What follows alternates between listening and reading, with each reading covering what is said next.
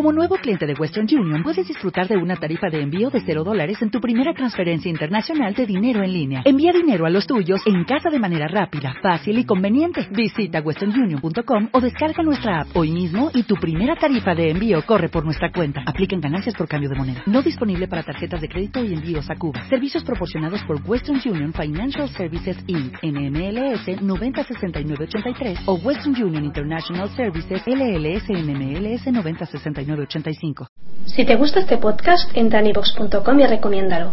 Así le ayudarás a que gane visibilidad en la mayor biblioteca de audio a la carta en castellano, donde además encontrarás centenares de programas de radio, monólogos, audiolibros, conferencias y otros muchos audios de diferentes temáticas.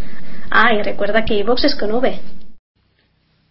Don Antonio, eh, segundo día de Radio Libertad Constituyente, eh, segundo día eh, acudiendo a la cita diaria con nuestros oyentes. Y esta vez la actualidad sigue tan pletórica y tan completa como en el día anterior.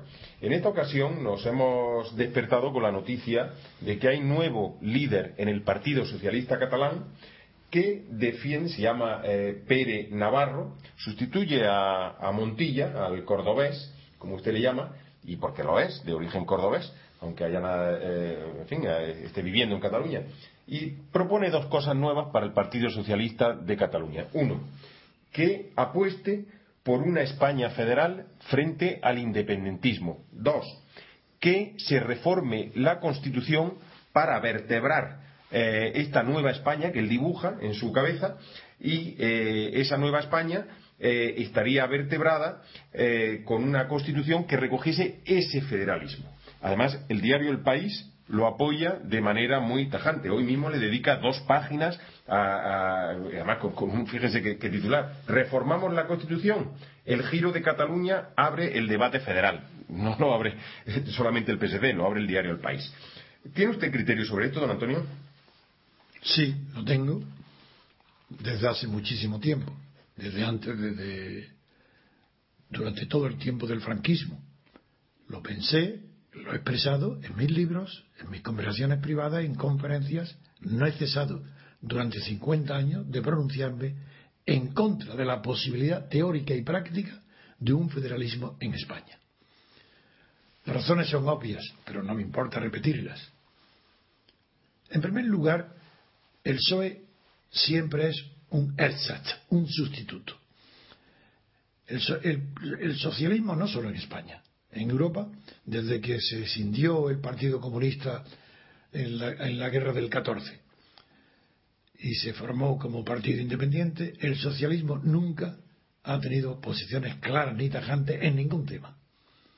Siempre es lo indefinido, lo poco comprometido tanto en cuestiones sociales como políticas.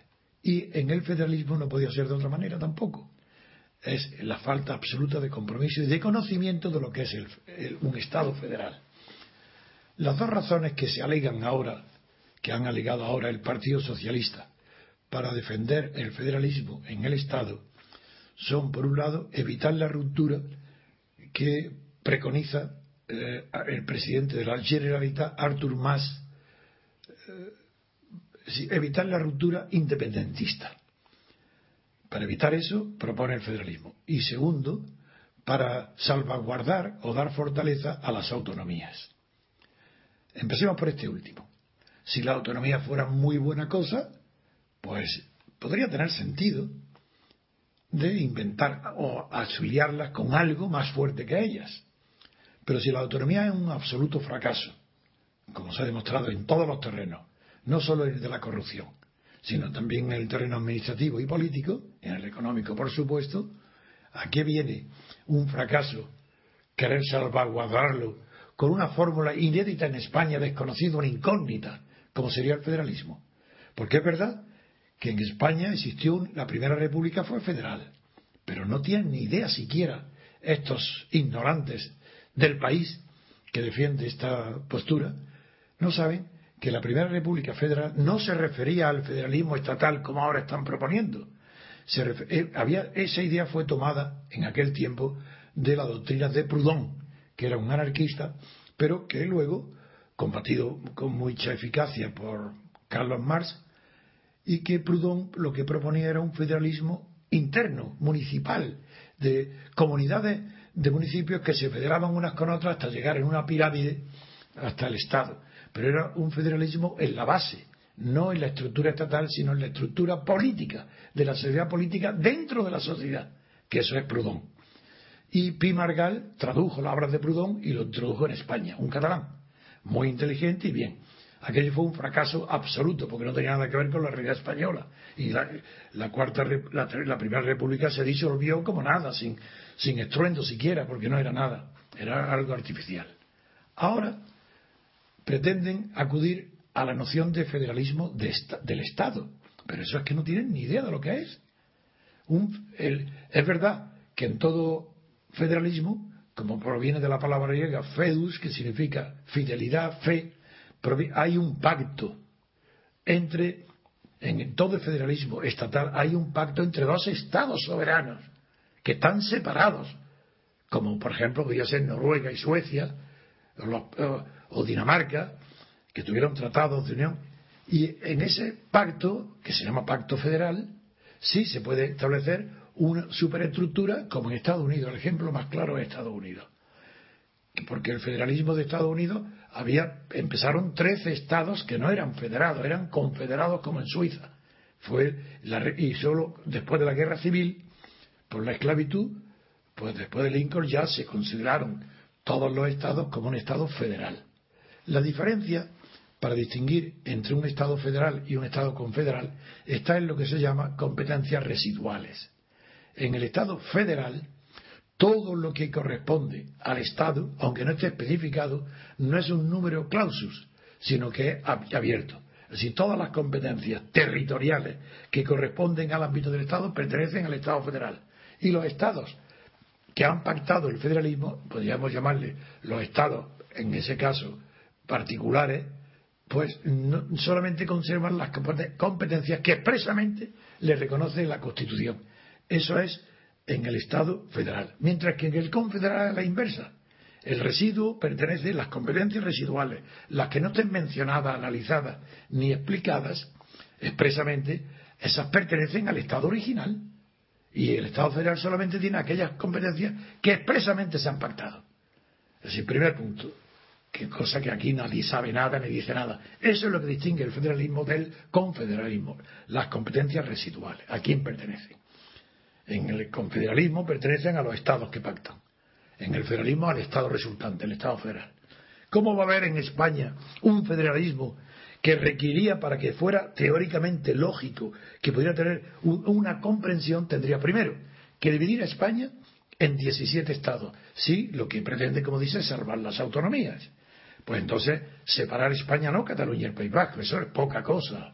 Tenía que dividirse España en 17 pedazos y cada uno de ellos un estado aunque sea un minuto, y el minuto siguiente pactar la federación entre ellos, para que entonces sí que el origen de la unidad de España sea origen de un pacto, es decir, de la voluntad, que es lo que odian los nacionalistas, tanto los eh, catalanes, los vascos, los gallegos, como el nacionalismo español.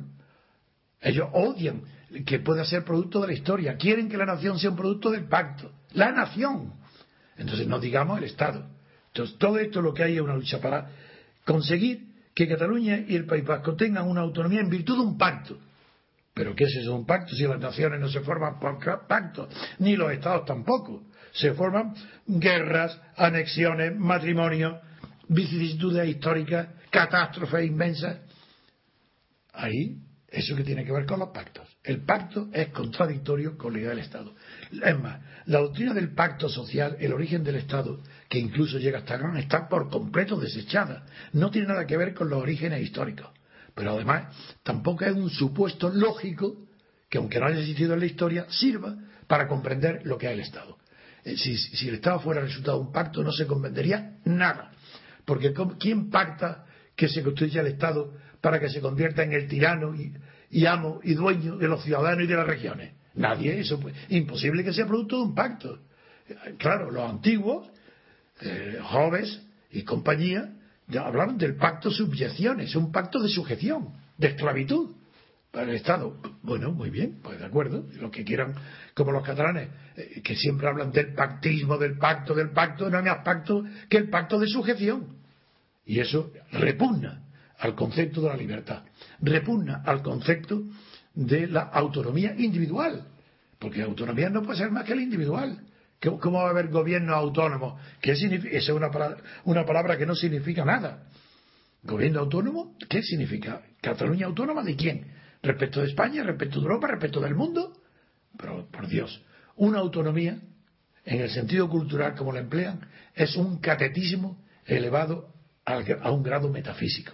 Porque la autonomía cultural, la cultura, o es universal, y si se reduce a lo local, eso ya no se llama cultura, se llama folclore.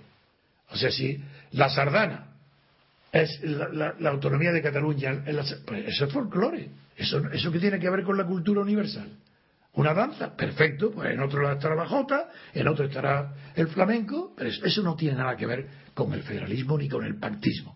Con eso creo haber respondido tanto a la, posición del país como a la posición del PSOE. Perfecto, don Antonio. Me hubiera gustado hacerle muchas preguntas, pero es que tenemos tantos temas que voy a, quizás a lo mejor luego abrimos un turno con las preguntas también de los oyentes que nos han llegado por vía mail, como siempre, a redacción arroba diario rc, R de República, c pero lo voy a hacer al final porque le digo que se nos agolpan los temas. Segundo eh, asunto del día, los presupuestos. Se han presentado los presupuestos o se han conocido los presupuestos por parte eh, de algunos medios de comunicación, la mayoría de ellos, y cada uno saca alguna cosa. Por ejemplo, el país dice, los presupuestos dejan en el aire la actualización de las pensiones. Otro periódico, El Mundo, dice, Montoro guarda nuevos impuestos para cuadrar las cuentas de 2013. Nos hablan de que nos van a subir el impuesto de sociedades, nos van a subir, eh, va a haber una tasa sobre cada operación bursátil, nos van a subir el consumo de energía, nos van a subir el IBI, que ya pegó un subidón el año pasado, eh, pero de nuevo necesitan recaudar. Y paralelo a esto, paralelo a esto, se va a producir una protesta del 25S, el movimiento aquel que quería ocupar o rodear el Congreso, para el día en que se, eh, mm, presenten los presupuestos. En el mismo sitio y prácticamente a la misma hora, frente al Congreso. Nueva protesta del 25S. Y le hago una tercera derivada, que es que el diario El País, el país dice que el 25S es un movimiento populista, porque eh, se encabezó con una pancarta muy, eh, digamos, totalitaria, dicen ellos, habla de populismo antidemocrático, diciendo que se vayan todos, refiriéndose a que se fueran todos los diputados de todos los partidos. Eso lo interpreta el diario El País diciendo que es, un populismo antidemocrático y que eh, no diferenciaron los distintos partidos que hay eh, en el Parlamento. Por partes, primero, presupuestos. ¿Qué tipo de presupuestos son? ¿Cómo los enjuician?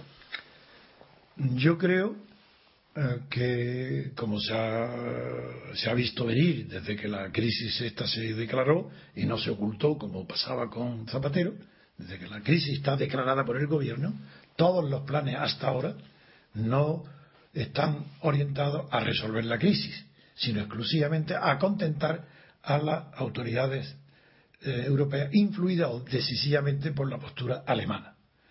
Es normal que los alemanes hoy, que son más fuertes o más ricos, no quieran que las deudas se incrementen en los países pobres para que sean los bancos alemanes quienes sufran la catástrofe, por ejemplo, en Grecia, que ya se ha producido, o en España o en Italia. Eso es normal.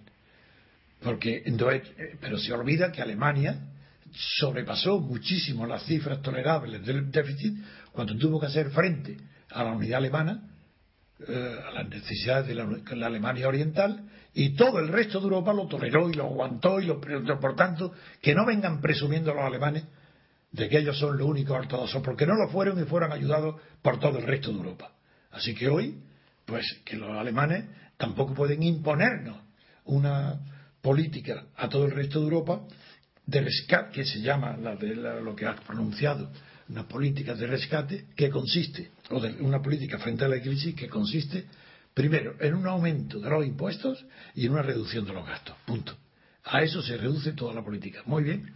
Pues toda persona con sentido común sabe que si se, si se aumentan los impuestos habrá menos inversión, porque el Estado se lleva una mayor parte de la riqueza disponible para inversión y por tanto disminuye la capacidad productiva. De esa manera no se puede combatir el paro, no se puede combatir el aumento de las exportaciones, no se, no, se puede lograr el aumento, es decir, no hay aumento de riqueza. Si hay impuestos, habrá, claro, una, mayor riqueza de la sociedad que, que pasa a ser propiedad del Estado, para pagar los gastos del Estado. Pero eso no ayuda a resolver la crisis porque la crisis no es una crisis financiera.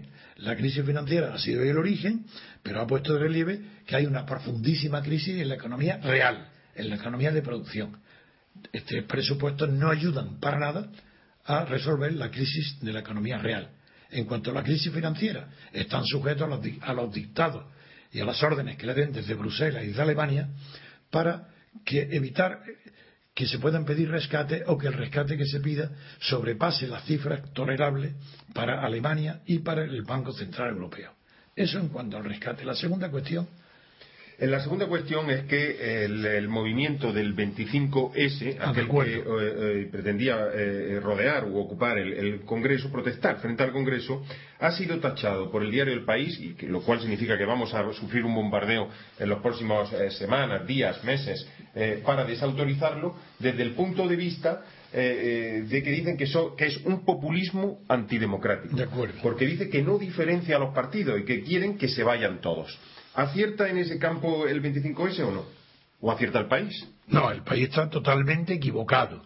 El país está totalmente equivocado, porque yo digo lo mismo, sobran todos. Y eso no puede ser totalitarismo, sino al contrario, la mejor defensa de la libertad.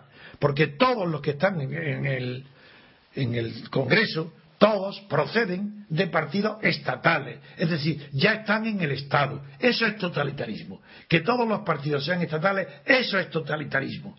En cambio, estos ignorantes del 25S aciertan sin saberlo, porque ellos no están proponiendo una recuperación de la fortaleza, la autonomía de la sociedad política vinculada a la sociedad civil. Eso ni lo saben. Lo que proponen que son listas abiertas, que es igual que las cerradas, no tienen idea de lo que es la separación de poderes, no saben ni conciben siquiera cómo el poder judicial puede ser algo distinto del poder ejecutivo y legislativo. El 25 pero acierta en, la consigna, como cuando decía eh, no nos representan. No sabía por qué, pero acertaba en la frase. Yo la digo lo mismo este sistema no nos representa. Segundo, ahora acierta cuando dicen que de todos que sobran todos, ¿no? Que se vayan todos. pues yo también digo que se vayan todos. Y eso no es totalitarismo porque la frase significa que se vayan todos los diputados del Congreso porque todos, sin excepción ninguna, son estatales los diputados. Son empleados y funcionarios del Estado. Están pagados por el Estado. Los partidos del que forman parte son organismos del Estado. Y sobran todos porque eso es totalitarismo. En cambio, sin saberlo, pero aciertan en la expresión, el 25M está diciendo sobran todos porque lo que falta son los representantes de la sociedad civil, los representantes de los distritos electorales, los representantes diputados individuales, no de listas de partidos. Entonces aciertan plenamente y quien está equivocado de verdad es el periódico El País, que no sabe ni por un lado lo que es federalismo, ni por otro lado sabe lo que es representación de la sociedad. No lo sabe. Ellos no conocen más que lo que hay hoy, que es representación del Estado. Mejor dicho, representaciones de distintas facciones del Estado. Porque cada partido es una facción estatal. Y eso es totalitarismo. Gracias, don Antonio. Y yo le recuerdo además, porque eh, de verdad parece mentira que todos eh, estos movimientos que, han ido a la calle con cierta valentía y con cierto arrojo, que han sufrido además una, represión policial tremenda, y a ello le hemos dedicado los primeros diálogos en Somos Aguas, ese programa de televisión que se abre hoy en el, eh, diario RC y que pueden ya consultar y que va a ser diario, lo vamos a hacer todos los días. Abordamos precisamente el aspecto jurídico que tienen ahora los que fueron detenidos por el 25S. Pero es curioso que podían aprender algo en el sentido de que si quieren ser aprendices de políticos, si son activistas y, quieren ser en el futuro, esa generación quiere ser los políticos del futuro, que estudien ciencia política. No, no, son muy soberbios. Ellos creen que basta con la espontaneidad. Y la espontaneidad no ha conducido nada más que a la reacción. La espontaneidad en la política, eh, la espontaneidad es un valor muy bonito desde el punto de vista moral pero desde el punto de vista político, ningún movimiento puede triunfar con espontaneidad solo. La espontaneidad tiene que ir acompañada de reflexión y conocimiento de la materia. Y, la materia política es desconocida en España y en general en Europa desde la guerra mundial porque ignoran que la ciencia política es ciencia del poder. Y no hay ciencia política si no se descubre cuál es la unidad última, irreductible de esa ciencia que permite construir luego el edificio completo de la, de, la política. Y eso, eh, esa unidad mínima, que no es la familia, como, como creían en tiempos de Aristóteles, ni el individuo, como creyó la Revolución Francesa, la unidad que permite construir la ciencia política, del mismo modo que se ha construido la física cuando se descubrió el átomo, y del mismo modo que se ha construido la biología desde que se descubrió la célula, pues bien, la ciencia política no se desarrollará hasta que no se difunda mi descubrimiento personal en mi obra Teoría, de la Pura, Teoría Pura de la República de que la unidad de poder, de poder irreductible es el distrito electoral, porque es la única unidad natural que como la naturaleza agrupa a unos individuos en un territorio y con los avances ya modernos de la comunicación permite que, por ejemplo, un distrito de 100.000 habitantes pueda tener un representado uninominal, una persona, sin lista ninguna y, que se presenten los que quieran, varios, 20, 100. Incluso los partidos que presenten al suyo. No, hombre, no, los partidos, los partidos pueden presentar, apoyar a uno personal, pero no puede ser elegido en nombre del partido. Sale elegido en su nombre personal y apoyado por la mayoría absoluta, en una vuelta o en doble vuelta, como en Francia. Mientras eso no existe, en España no existe representación y solamente existe totalitarismo, es decir, representación de la sociedad por el Estado, no la inversa. Pues muchas gracias, don Antonio. Además, recomiendo y sugiero, ya que no puede, en fin, que creen muchos eh, del 25S y de fuera del 25S, que los libros muerden, se creen que los libros al leer pues se van a agredir a uno en vez de enriquecerlo, pues si no quieren leer los libros de Antonio García Trevijano, que son muchos y muy variados y muy profundos sobre esta cuestión, pueden hacer leer el ideario que está en el diario RC, en la parte de arriba a la izquierda pinchan y ven ideario, es lo primero que uno se encuentra a ver el periódico, y encuentra 16 puntos. Solamente leyendo esos 16 puntos, que es apenas un folio, apenas 10 minutos de lectura y de reflexión, ya tienen, el, digamos, un brochazo eh, muy eh, certero sobre esta teoría eh, pura de la democracia y de la república que propone el MCRC, que es el Movimiento de Ciudadanos para la República Constitucional, que preside Antonio García Trevijano. Eh, vamos con la tercera cuestión, que es la portada del New York Times. Eh, nos ha sorprendido, eh, don Antonio, que justo cuando el 25S se estaba produciendo en España, el rey Juan Carlos y Rajoy, el presidente del gobierno, Mariano Rajoy, estaban en Estados Unidos, estaban en Nueva York. el rey fue a ver al New York Times Mariano Rajoy fue a ver el Wall Street Journal, uno, el icono del periodismo político en el mundo, el otro, el icono del periodismo económico en el mundo. Pretendían, creo yo, usted me dirá si me equivoco o no, el, eh, eh, contrarrestar la imagen de eh, protesta y de trifulca que se estaba desarrollando en ese momento en España. Resultado, fracaso absoluto. Hemos conocido este fin de semana que el New York Times ha desvelado en, eh, en un artículo la fortuna del rey ese enorme enigma que nos está vedado a los españoles y que por lo visto toda la prensa extranjera conoce. Y que la cifra es 1.800 millones de euros. Exactamente, 1.800 millones de euros, 2.300 millones de dólares. Esa es la cifra que da en un extenso reportaje más precioso que hemos traducido para todos los lectores eh, del diario RC, hemos traducido al español y lo tienen en nuestra página con eh, todo lujo de detalles. La segunda noticia del Wall Street Journal, ese periódico eh, al que visitó Rajoy y después de visitarlo se fumó un puro y se ve la fotografía eh, que la sacamos también en nuestro diario en Nueva York fumándose un puro y Rajoy, por el Wall Street Journal lo define como un conductor suicida porque dice que está llevando la economía española como un conductor suicida, así textualmente, lo dice un columnista del Wall Street Journal, ese que fue. Yo lo único que corrijo es que no es un conductor, sino que está montado en un coche que lleva un piloto no automático tampoco, pero dirigido por muchos mandos y él está ahí al frente conducido. Él no es el conductor, porque lo que, la política de Rajoy influye decisivamente en los grandes bancos españoles y decide decisivamente algunos miembros destacados de su partido, como de Lindo y otros, y Montoro. Entonces, eh, no es que él se sea suicida, es que va con un equipo suicida. Y él es que está el número uno, que está al frente, pero él es conducido más que conductor. Él no tiene idea, él no sabe nada de economía, pero nada de nada.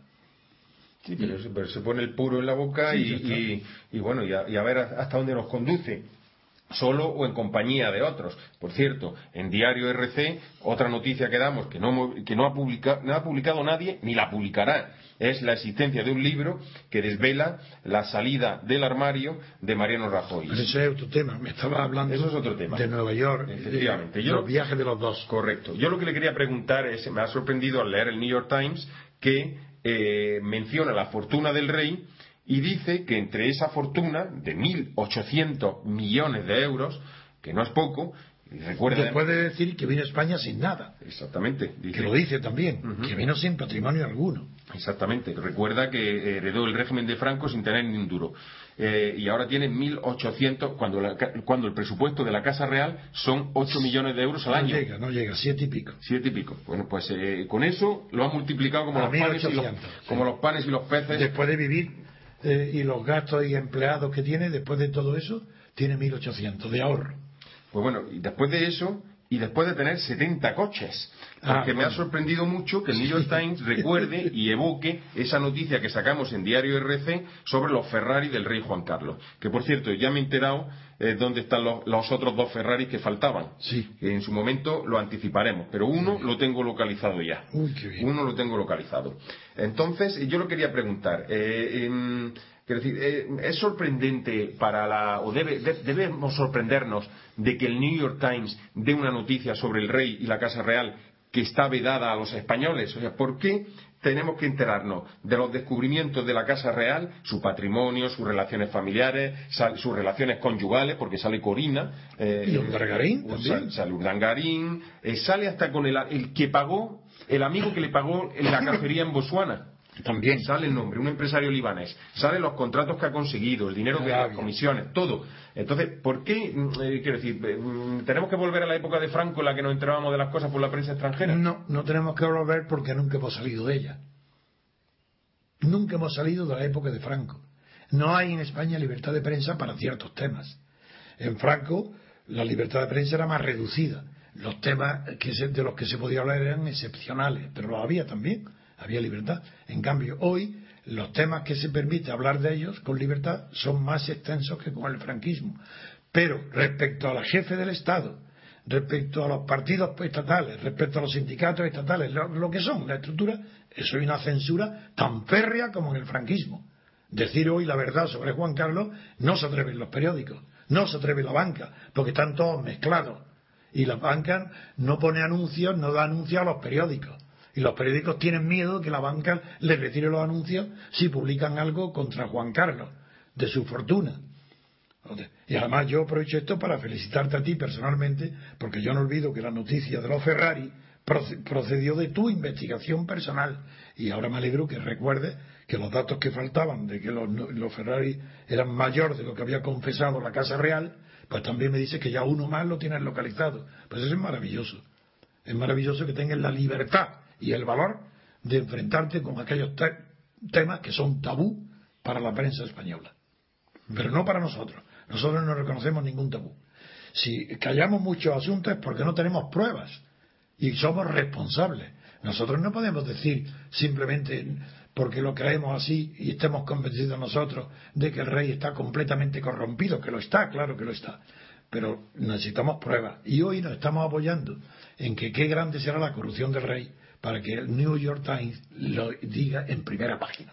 Eso sí que es una vergüenza para los españoles, para los periódicos, para el país, para el Partido Comunista, para el Partido Catalán, para todos los partidos que están tolerando un jefe del Estado que se enriquece a costa de la crisis de los españoles que no pueden vivir, que no llegan al final de mes, y este rey haciendo demagogia, yendo a visitar pues unas chabolas gitanas que, antes que antes han preparado y todo es falso y todo es mentira.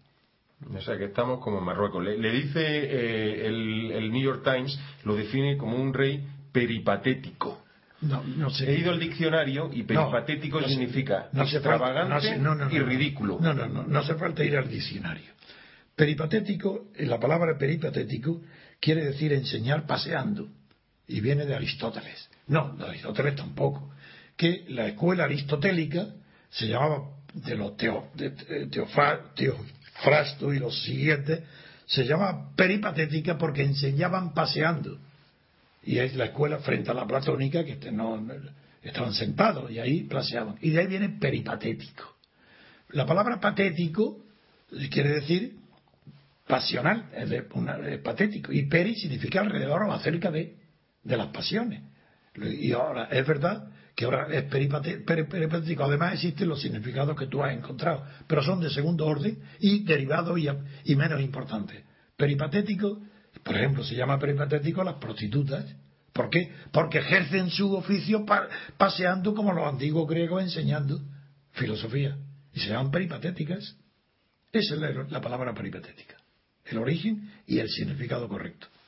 Y cuando lo encasilla el New York Times al rey como un rey peripatético, ¿qué quiere decir? Hombre, pues la verdad es como un prostituto que va viajando por el mundo recogiendo dinero. Como las prostitutas. Es peripatético. Y además que eso, eso quiere decir que pasea por el mundo recogiendo dinero. De hecho, eh, da la relación de los viajes que ha hecho a, Arabia Saudita, a la, a la monarquía árabe. Y además, todo, alabando todos los empresarios que ningún embajador, ninguna persona es mejor que el rey para colocar las empresas españolas en el extranjero. Y ponen de ejemplo el, AVE en Arabia Saudita, en la Meca. Bueno, pues, ¿es que acaso algún español piensa o se siente orgullosa de que el rey se enriquezca sin declararlo ocultamente y sin pagar impuestos y sacándolo fuera de España. Que, eh, está orgulloso porque el rey tenga la función que es vender el producto de las empresas españolas. Es que esa es la función que los españoles quieren para el rey. Es que no es vergonzoso que el rey viaje con, con los ricachones que le dan el dinero para tener esos 1.800 millones a cambio de que el rey, por, ser jefe del Estado, no por ser rey, porque si es rey en el exilio, no como su cuñado Constantino, no tiene influencia ninguna. Es decir, toda su influencia de vender productos españoles es porque es el jefe del Estado. Y entonces las naciones que compran saben que a cambio de eso tienen favores recíprocos. Y eso no lo conocemos. Eso no lo ha dicho New York Times. A nosotros no sabemos lo que el rey ha concedido a Arabia Saudí por poner el algo. Eso no lo sabemos. Y eso es bilateral. Nunca hay nunca una corrupción unilateral, nunca. Eso no existe. Y nosotros, el New York Times está destapando los efectos de la corrupción en Juan Carlos, que recibe. Pero no había dicho lo que España da por influencia de Juan Carlos a otras naciones. Por ejemplo, ahora Marruecos, que, hoy la noticia que he visto hoy o ayer, que estaba dando, eh, no sé, una Andalucía, la autonomía, dando dinero importante, unos cuantos millones para la investigación, no sé qué, de terremotos, no sé qué, en Marruecos, cosas ridículas, que nosotros estemos con una crisis tan grande repartiendo dinero. Eso es inseparable de la amistad del rey con el rey de Marruecos, o con los, como le llama primo, o con sus hermanos de Arabia Saudita. ¿Qué es eso de que está recibiendo? ¿Y qué estamos dando? Eso no se sabe, se sabrá. Bueno, pues desde luego, si estamos hablando de países árabes, eh, aplicarán la ley de Mahoma, que es tan corrupto es el que da como el que toma, ¿no? Y después eso lo llevan también a, otros símiles hasta sexuales, ¿no? Pero bueno, eh, quiero decir que eh, en este caso concreto, además quiero mencionar dos cosas. Una, en Diario RC estamos, vamos a dar por capítulos, y hoy ya, en la edición de hoy, sacamos una entrevista en televisión en Libertad Constituyente Televisión con un periodista que se llama Rafael Gómez Parra, que nos habla sobre eh, Patricia Esverlo. Es un apellido eh, eslavo. Eh, ¿Quién es esta Patricia Esverlo? Bueno, es un seudónimo, porque es un, es un apellido eslavo y estamos en España y es una española, que ha escrito una biografía secreta y crítica eh, sobre el rey. Una biografía que eh, desvela los aspectos más eh, digamos, ocultos y opacos de, Juan Carlos de Borbón. Esa biografía eh, está en Internet, nosotros vamos a, difundirla por capítulos, la iremos comentando también en este programa cuando sean los capítulos más llamativos, pero ya pueden ver en el Libertad Constituyente Televisión, que se pueden enganchar desde la página web, pueden ver esa entrevista con Rafael Gómez Parra, donde ya nos adentra sobre quién es esta Patricia Esberlio que ha tenido los eh, bemoles o los ovarios, o llamen ustedes, o la, osadía o la valentía de escribir una biografía crítica sobre Juan Carlos, donde se habla de los negocios, donde se dicen las corrupciones del rey, corrupciones que nos han estado ocultadas durante 20, 30 años desde que murió Franco. Todo el mundo eso la silenció. Y bueno, Antonio García Trevijano lo decía, eh, eh, lo tomaron por loco, o lo tomaron o, bueno, o lo tomaron por extravagante, ni por extravagante o, por peripatético, ni por eso nunca. Bueno, pues entonces como outsider o fuera de juego. Por una persona que no tenía temor y decía la verdad. Siempre ha sido así. Por lo cual me han tenido miedo.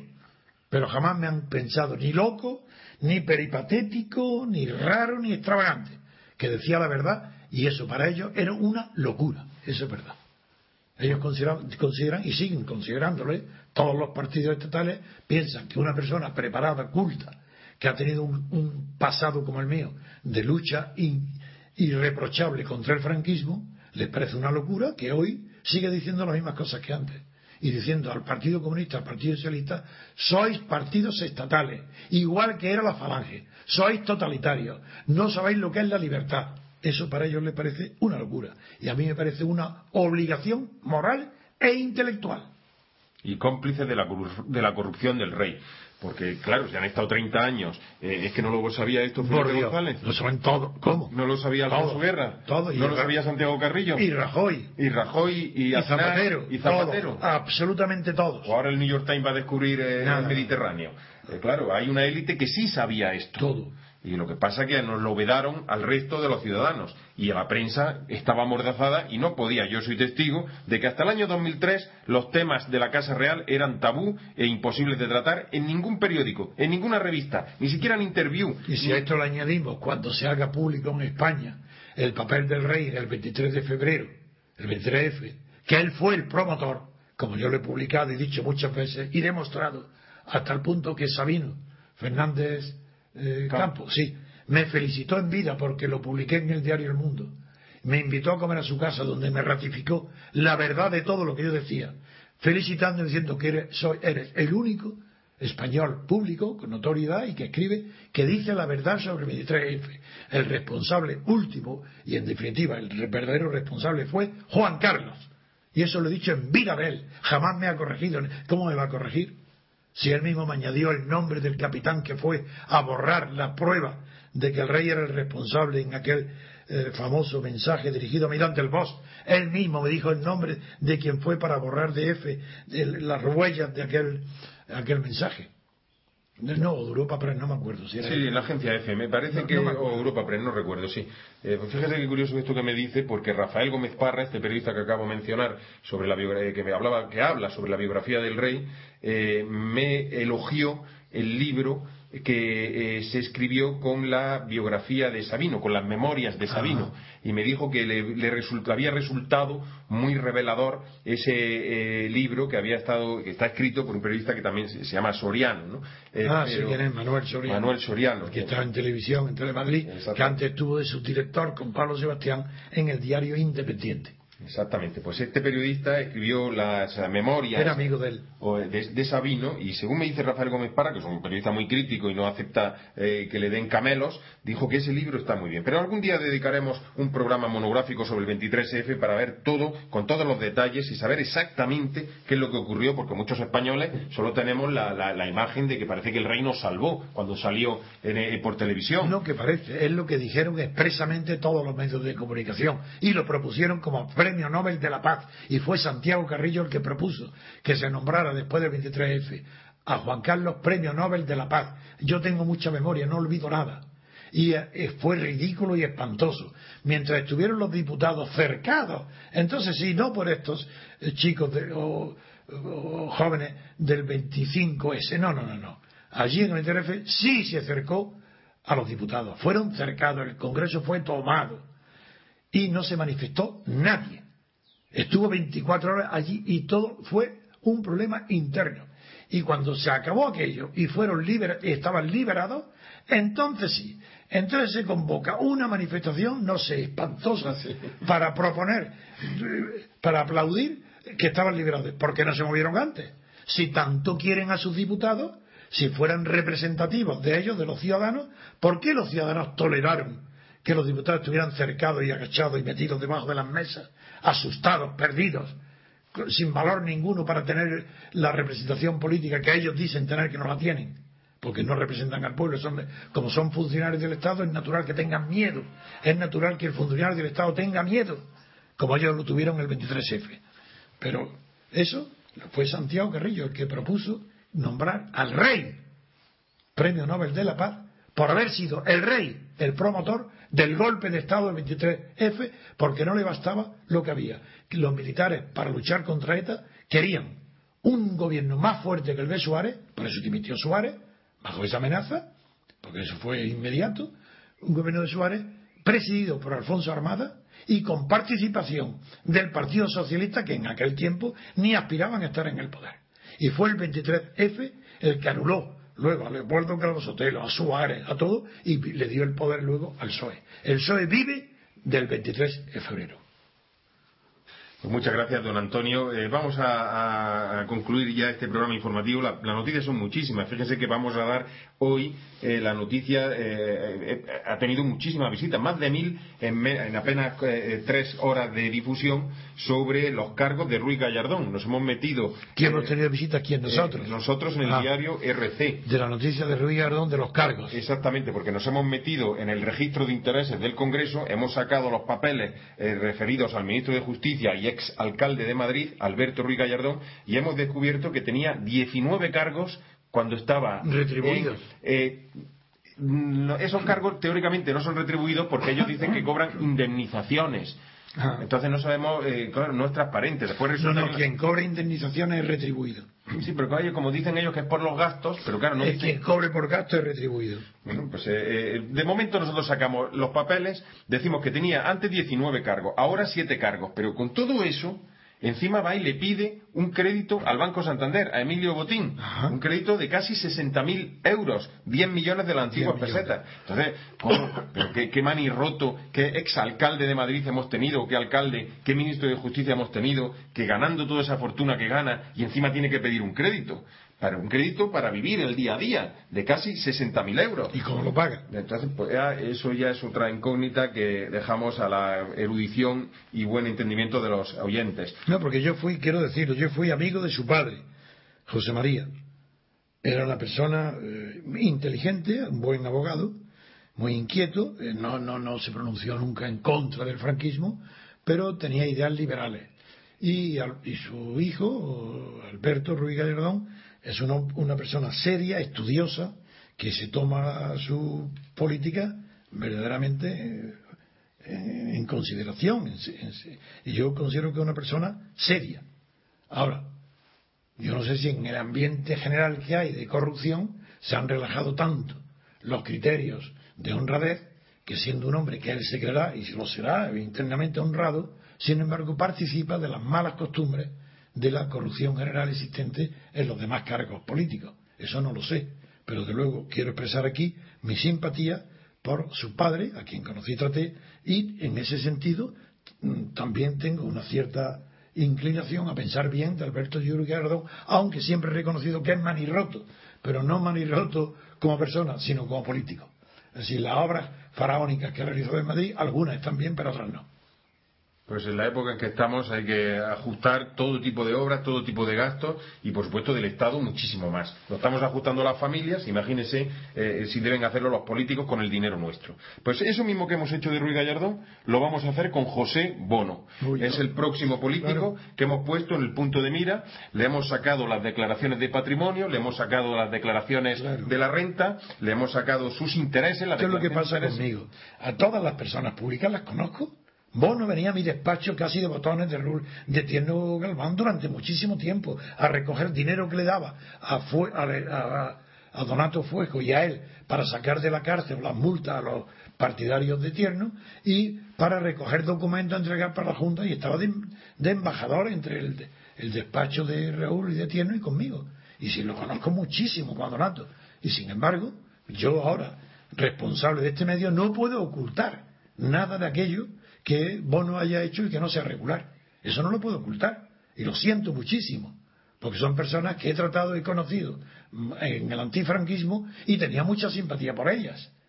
Pero yo no tengo culpa que esas personas hayan evolucionado hacia los cargos públicos y ya en los cargos públicos tengan un concepto de la moral y de la sanidad mental distinto del que tenían en la oposición. Y yo continúo pensando igual y, teniendo los mismos sentimientos que tenía bajo el franquismo. Pues bueno, pues eh, ese José Bono, eh, que le pedía dinero y favores a Antonio García Trevijano, dice que ha cobrado 800 dinero, euros. No, dinero no para él, para pagar las multas de los. No era para él, era para los eh, alumnos jóvenes partidarios de Enrique Tierno que habían sido detenidos, que estaban en la cárcel o multas. Dinero me pedía no para él. Bueno, yo ahora sí hablo del dinero que se ha llevado él. 800.000 euros de la editorial Planeta por publicar sus memorias. Yo eh, tengo ciertos conocimientos sobre la edición y para cobrar 800.000 euros, casi un millón de euros. No, eh, quiero decir, hay que vender libros pero vamos, millones de libros que no vende Pepe Bono, ni que fuera eh, Pepe Bono, Mario Vargallosa o Milán Kundera o, ni ellos o Michel Houellebecq. Pero bueno, eh, eh, quiero decir, eso, 800.000 euros. Pero no es eso lo relevante, no solo eso es lo relevante, que haya cobrado tanto dinero por un, por un producto que no va a amortizar jamás esa editorial a saber por qué le paga tanto. Lo relevante es que en la declaración de bienes y patrimonio que ha entregado el Congreso no figuran 800.000 euros, figuran solo 300.000. Como ingresos. Como ingresos editoriales. Entonces, esa diferencia de 500.000 euros, de medio millón de euros, ¿por qué? Bueno, nosotros lo vamos a sacar con los papeles y que don José Bono y la prensa independiente, si es que la hay, Pero es raro, investigue. Es raro algo tan patente como esa haya cometido el error Bono de declarar menos de lo que le han pagado. Eso es demasiado temerario. Demasiado temerario y demasiado evidente. Pero es que vamos a analizar por eso las 350, los 350 eh, eh, declaraciones de interés de todos los diputados. Vamos a ver, yo deseo que lo de Bono sea, no sea verdad, que sea una apariencia, pero espero el resultado de tus y de vuestras investigaciones. Lo que pasa es que, don Antonio, esto lo tenía que hacer el Estado. o sea, es que la labor que estamos haciendo nosotros tenía que ser un órgano del Estado el que fiscalizara eso. Los pintores de Hacienda, ¿para qué están? que lo hagan los inspectores de Hacienda. Porque en el pago de la renta él tiene que reflejar eso, y si no lo refleja, el, que tenga visitas, que tengan inspecciones. Pues le, pues le digo por qué no lo hacen los inspectores. Porque los inspectores de Hacienda, cuando van a investigar a una persona pública, política, o empresaria, o banquera, o lo que sea, tienen que dar explicaciones a sus jefes si quieren entrar al ordenador central que tiene que registra todas sus declaraciones. Y tienen que y tienen que dar explicaciones y por lo tanto no quieren meterse en líos añadidos de además de tener que hacer su trabajo y ser honrados tener que dar explicaciones de por qué se investiga al señor José Bono al señor Ardanza con su colección de arte al señor Rodrigo al ¿Tiene una colección de arte Ardanza? sí Ardanza es un gran eh, eh, mm, en fin eh, se llama eh, ¿cómo se llaman los, eh, los que se dedican a, vender y comprar eh, obras de arte? Ah, marchantes. Marchand, en francés, marchand, sí. bueno, pues es un marchante de arte o tiene una gran colección de arte y, trafica con cuadros para arriba y para abajo, pero ¿quién le mete mano al sacrosanto Lendakari Ardanza? Bueno, pues igual que ese, pues Rodrigo Rato cuando hizo la mudanza ah, desde, Washington para acá, que se trajo como cuatro palacios, en fin, etcétera, etcétera, etcétera Vamos a desentrañarlo todo si, tenemos tiempo. De momento no tenemos. vamos a tener. De, momento lo que sí vamos apurado es porque llevamos casi 48 minutos de programa. Es el segundo día. Yo creo que la actualidad la hemos abordado de manera profunda eh, eh, hemos dado muchos temas que luego veremos reflejados en el diario y, por eso quiero darle las gracias a Antonio García Trevijano por sus análisis, por sus reflexiones, por su memoria histórica que hoy hemos tenido ocasión de gozar, por su memoria cultural porque también hemos tenido ocasión de disfrutarla y darle las gracias también a todos los oyentes de Radio Libertad Constituyente. Les habló Federico Utrera.